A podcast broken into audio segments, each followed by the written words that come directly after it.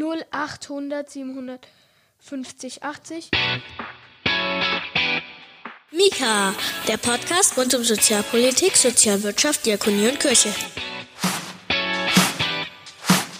Guten Morgen, liebe Hörende. Herzlich willkommen zu Mika, dem einzigen Diakonie-Podcast in Deutschland, der von Kinderarbeit profitiert und keinen Ärger mit Terre de Somme bekommt.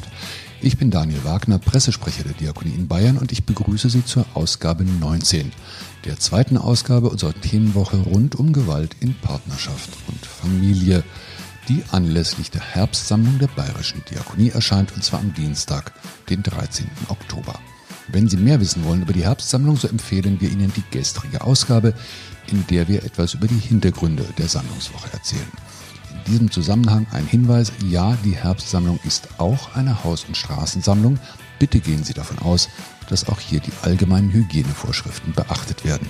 Und wenn Sie beim Spenden ganz sicher gehen wollen, haben wir am Ende der Sendung wieder einen Tipp für Sie.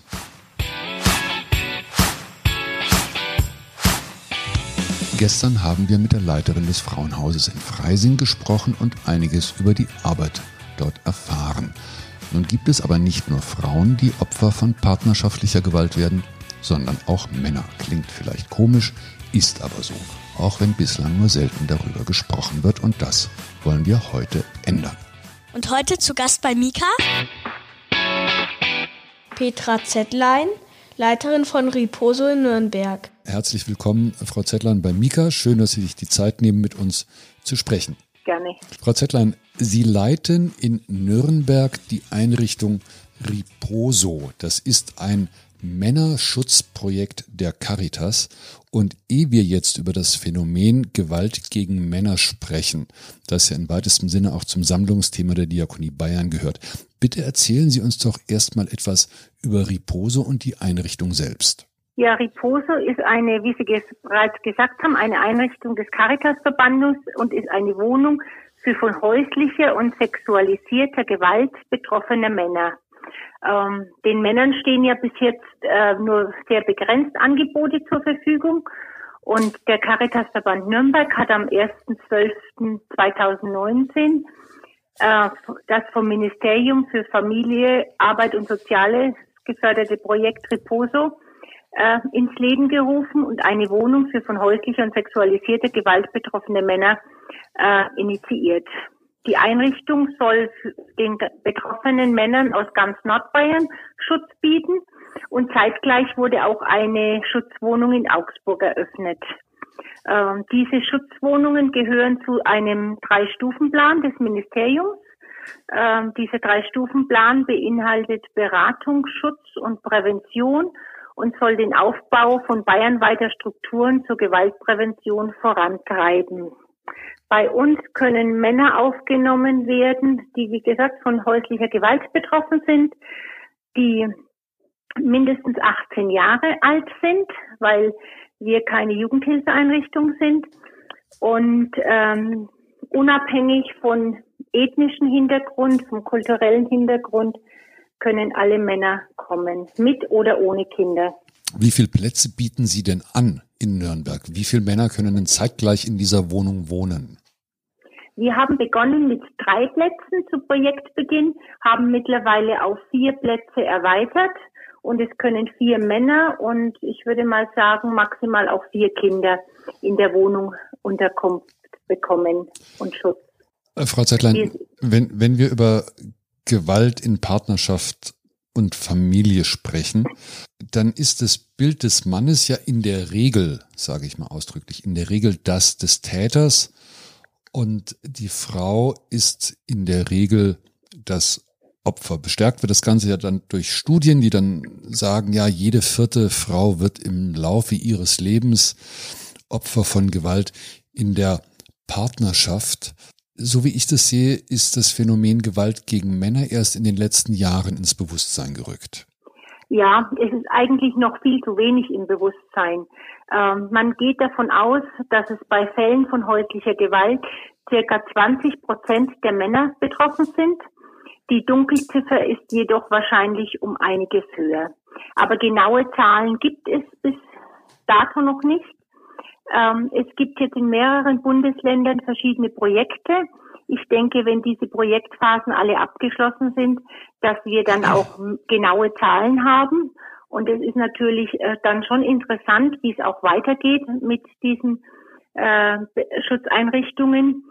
Die, für die Männer ist es bislang noch so, dass die Hemmschwelle sehr, sehr hoch ist, um mit Freunden oder auch mit Experten darüber zu sprechen.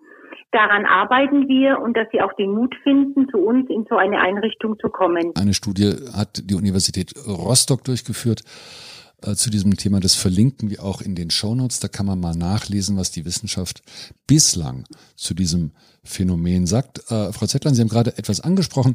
Das Selbstbild des Mannes in dieser ganzen Geschichte ist natürlich in der Regel doch eher das des Starken, des Beschützers, äh, der Typ mit den breiten Schultern, dem sowas nicht passieren kann. Aber es passiert eben doch. Was bedeutet das für Sie in Ihrer Arbeit? Naja, es bedeutet, dass wir den Mann natürlich äh, ermutigen, zu diesem, äh, zu der Gewalt zu stehen und auch aus dieser Gewaltbeziehung äh, rauszugehen. Die Gesellschaft macht schwierig, wie Sie bereits gesagt haben, das Rollenbild des Mannes und auch die Ignoranz einfach vieler Mitmenschen ähm, scheinen es oft unmöglich für die Männer zu machen, sich Hilfe zu suchen. Und deswegen versuchen auch die Männer oft, äh, sehr oft alleine mit dieser Situation klarzukommen. Sie bleiben oft sehr, sehr lange in dieser Gewaltbeziehung.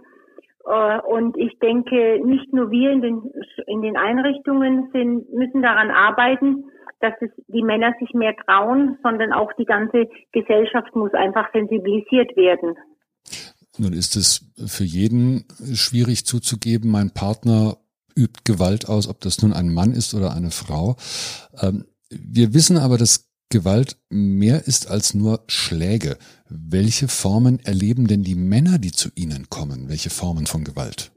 Die Männer, die bis jetzt bei uns in, in der Einrichtung waren, haben eigentlich jede Art von Gewalt erlebt, sei es psychisch, physisch, ähm, wirtschaftlich. Äh, die Männer bekommen Schläge, wie Sie sagen. Das ist die eine Seite. Wir haben auch schon welche mit Bisswunden, mit Kratzwunden. Ähm, es ist sehr, sehr viel Psychoterror, der von den Partnern ausgeht. Es ist ja nicht immer nur die Frau oder die Partnerin. Es kann ja auch ein gleichgeschlechtlicher Partner sein. Es kann die Familie sein, die im Hintergrund steht man erlebt eigentlich genau die gleichen Gewaltformen, die es bei den Frauen gibt, erleben wir bei den Männern auch. Sie haben vorhin gesagt, es gibt keine wissenschaftlichen Studien, darum die Frage einfach nach Ihrer Erfahrung. Sie haben es gerade schon angedeutet, es sind nicht nur Frauen, die Gewalt gegen ihren Partner ausüben, sondern auch Männer, die das tun. Was kommt häufiger vor? Gewalt in heterosexuellen oder Gewalt in homosexuellen Beziehungen? Naja, dieses Projekt gibt's noch nicht sehr lange. Wie gesagt, es gibt es im Prinzip seit äh, zehn Monaten. Und unsere Erfahrung hat bis jetzt gezeigt, dass es mehr in heterosexuellen äh, Partnerschaften Gewalt gibt. Wir haben aber auch aus gleichgeschlechtlichen Partnerschaften schon Männer bei uns gehabt. Ähm, ich denke, das kann man letztendlich erst am Ende der Projektphase wirklich sagen, äh, wo gibt's mehr Gewalt. Ich denke, das gibt's in jeder Beziehung. Lassen Sie uns einmal kurz über den Weg sprechen, wenn ich als Mann in meiner Beziehung Gewalt erfahre. Ich rufe bei Ihnen an, sage mir, mir geht's nicht gut, ich brauche Hilfe. Was machen Sie dann? Wie geht's dann weiter? Mm, dann machen wir, dann ähm, vereinbaren wir mit dem Mann einen Termin zum Erstgespräch und treffen uns mit dem in einem geschützten anonymen Rahmen und dann äh, werden wir besprechen wir die ganze Situation nochmal mit ihm und dann klären wir, ob er in die Einrichtung aufgenommen werden möchte oder nicht. Manchmal ist es natürlich auch so, ähm, dass er eine andere Hilfe braucht, zum Beispiel alkoholkranke, akut psychisch kranke Männer können wir nicht aufnehmen oder auch Men ja ohne oder Männer ohne ohne ohne sozialen wirtschaftlichen also Existenz die von Existenz bedroht sind. Also das heißt, die Männer sollten in weitestem Sinne aus einem wirtschaftlich gesicherten Umfeld kommen, wenn ich das richtig höre. Wirtschaftlich gesichertes Umfeld oder dann auch, sie können auch Leistungsempfänger sein, hatten wir auch schon vom Jobcenter, von der Arbeitsagentur. Das ist überhaupt nicht das Thema, aber wenn jemand natürlich kommt äh, ohne jeden Cent und dann ist es einfach schwierig. weil eine Existenzsicherung können wir äh, so nicht bieten. Die Männer wohnen dann bei Ihnen und werden von Ihnen im Alltag begleitet. Genau, die Männer wohnen bei uns. Sie haben, hat jeder Mann hat ein eigenes Zimmer, ein eigenes Bad zur Verfügung und eine Küche und einen Wohnbereich teilen sie sich die Männer und ansonsten versorgen sie sich selbstständig. Also das heißt, sie müssen kochen, waschen, putzen, einkaufen, wie sie es sonst zu Hause auch machen müssen. Wir haben einen Großteil der Männer, die arbeiten gehen tagtäglich und ansonsten werden die in allem unterstützt, was notwendig ist. Das ist einfach so die Lage zu klären, einfach die Maßnahmen zu ergreifen, um die Situation zu verbessern. Auch eine Beratung natürlich, äh, so weit es keine Therapie sein muss, Beratung bei unterschiedlichen Gewaltarten oder auch bei der Bearbeitung von der Gewalterfahrung. Dann, äh, wenn Kinder dabei sind, haben wir dann natürlich dann auch Kontakte mit dem Jugendamt, manchmal mit, mit Gericht, mit öffentlichen Stellen und Behörden. Was die Hörer von Mika nicht wissen, Sie sind gleichzeitig die Leiterin des Frauenhauses der Caritas in Nürnberg. Sie können die beiden Arbeitsfelder nebeneinander legen und so wie ich das jetzt höre, ist es doch relativ vergleichbar, das, was im Frauenhaus geschieht und das, was bei Riposo, dem Männerhaus, passiert. Ja, absolut, absolut. Ich bin seit äh, 2012 im Frauenhaus tätig und ähm, habe da viele Arten auch von Gewalt gegenüber Frauen natürlich erlebt, habe aber schon immer auch gemerkt, dass äh, wir die Männer auch mehr in den Blick nehmen müssen. Deswegen war schon vor diesem Projekt hatten äh, wurden äh, fanden Gespräche statt mit meinem Chef über dieses Thema und wir hatten eigentlich schon geplant, auch so eine Schutzeinrichtung für Männer zu machen, als dann das Projekt mit dem Ministerium kam. Und ähm, ich muss sagen, dass die Gewalt bei Männern ist letztendlich ähnlich wie bei den Frauen auch. Die Männer, ich glaube, die, die schlagen, äh, die Männer schlagen nicht zurück, wenn sie geschlagen werden. Das ist der große Unterschied, weil ich habe es jetzt mehrfach erlebt, dass, dass jeder sagt, naja, warum schlägst du nicht zurück, wenn deine Partnerin dich schlägt? Und weil es immer so ist, die Polizei kommt und dann heißt, der Mann muss gehen, der muss aus der Wohnung, weil er hat geschlagen. Ich hatte einen Mann, der konnte Gott, Gott sei Dank anhand seiner Verletzungen beweisen, dass er nicht geschlagen hat, sondern dass er geschlagen worden ist. Aber ich denke, es braucht einfach noch sehr, sehr viel Sensibilität, sehr viel Öffentlichkeitsarbeit. Und unser Ziel muss es sein, letztendlich die Gewalt insgesamt zu beenden. Man darf nicht immer nur sagen, es gibt die Gewalt gegen die Frau oder es gibt die Gewalt gegen den Mann. Die Gewalt gibt, das ist klar. Aber man muss daran arbeiten, dass in, von beiderlei Geschlecht die Gewalt beendet wird ich denke, das ist so mein Ziel, mein Wunsch.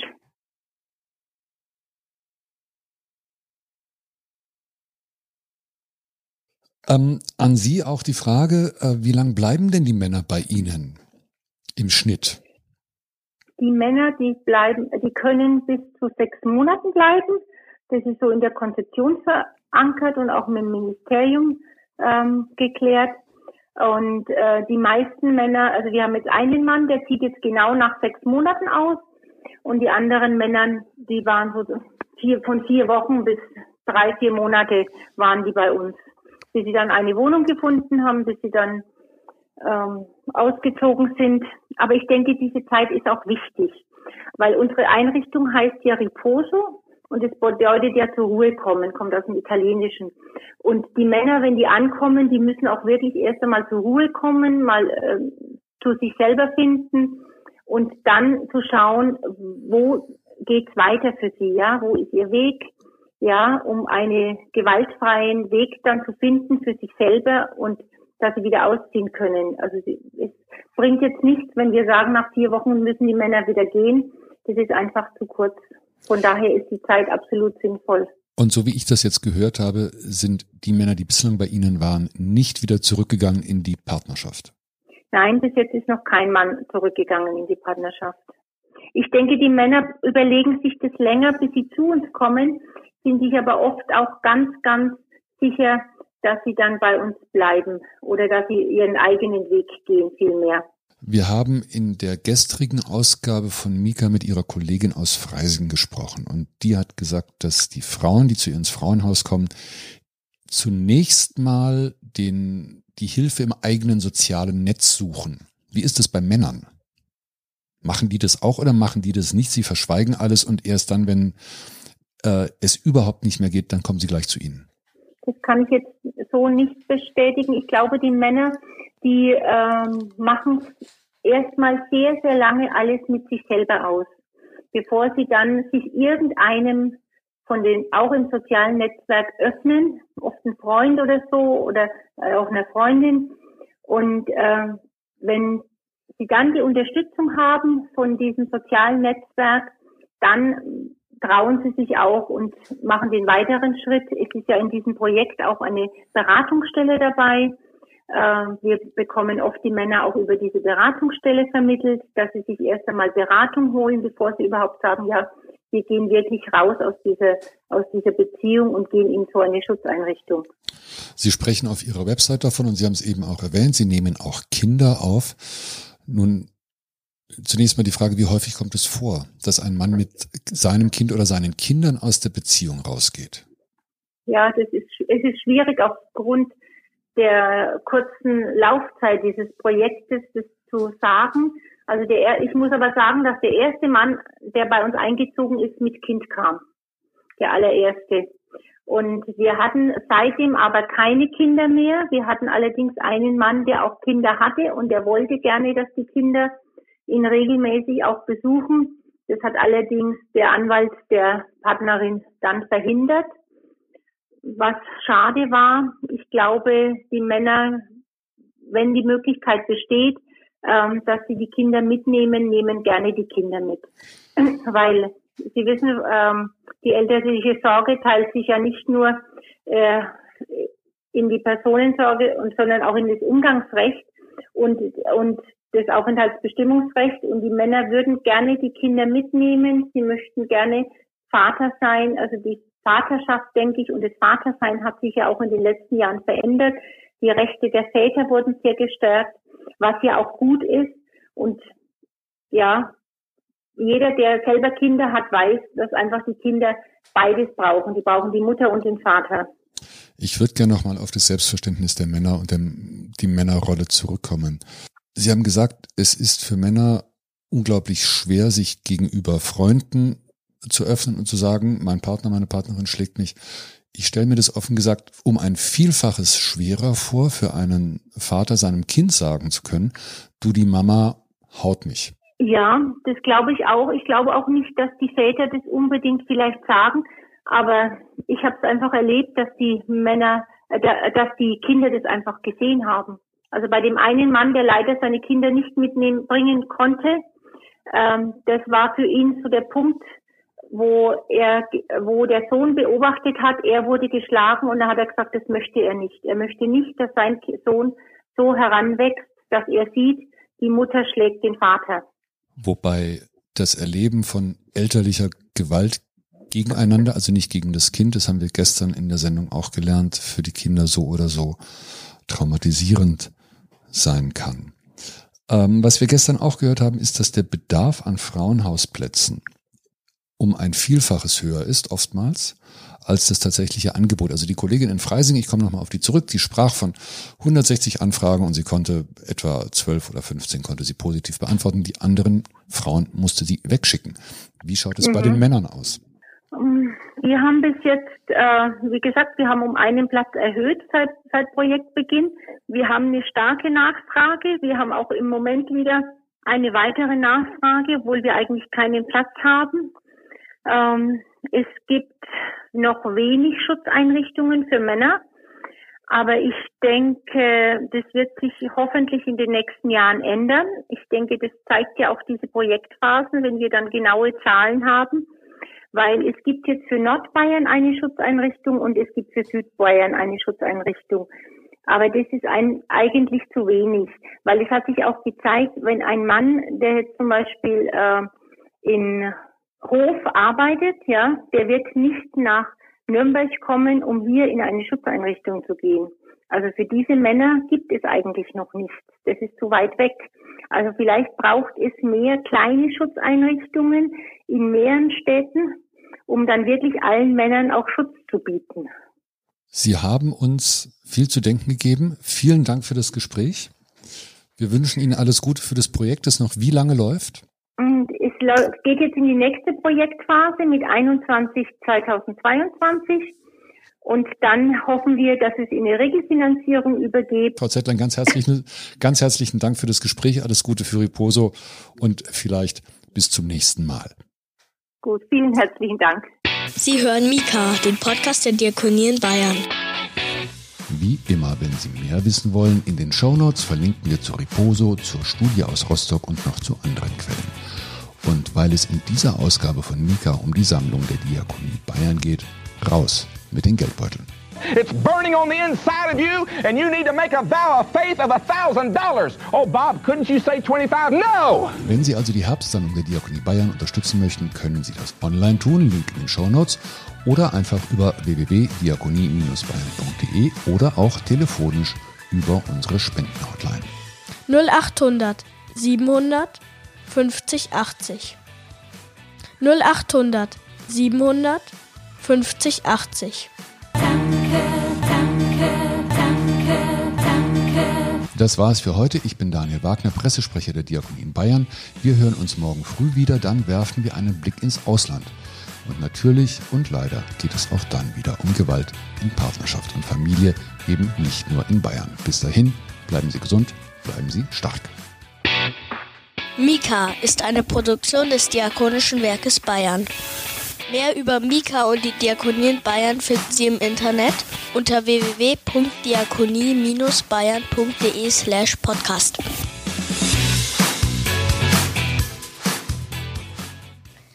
Pecunia non olet.